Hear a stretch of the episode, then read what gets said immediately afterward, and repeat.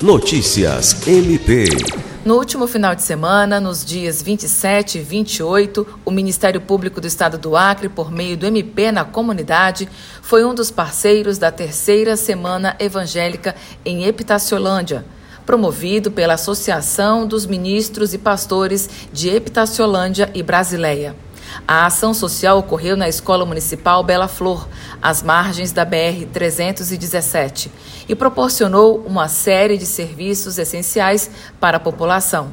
Durante o evento, uma ampla gama de serviços foi disponibilizada, incluindo a emissão de documentos como RG, CPF, título de eleitor, carteira de reservista, e segunda via da certidão de nascimento.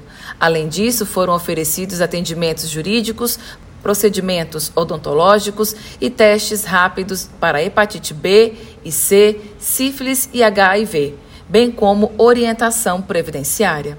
Alice Regina para a Agência de Notícias do Ministério Público do Estado do Acre.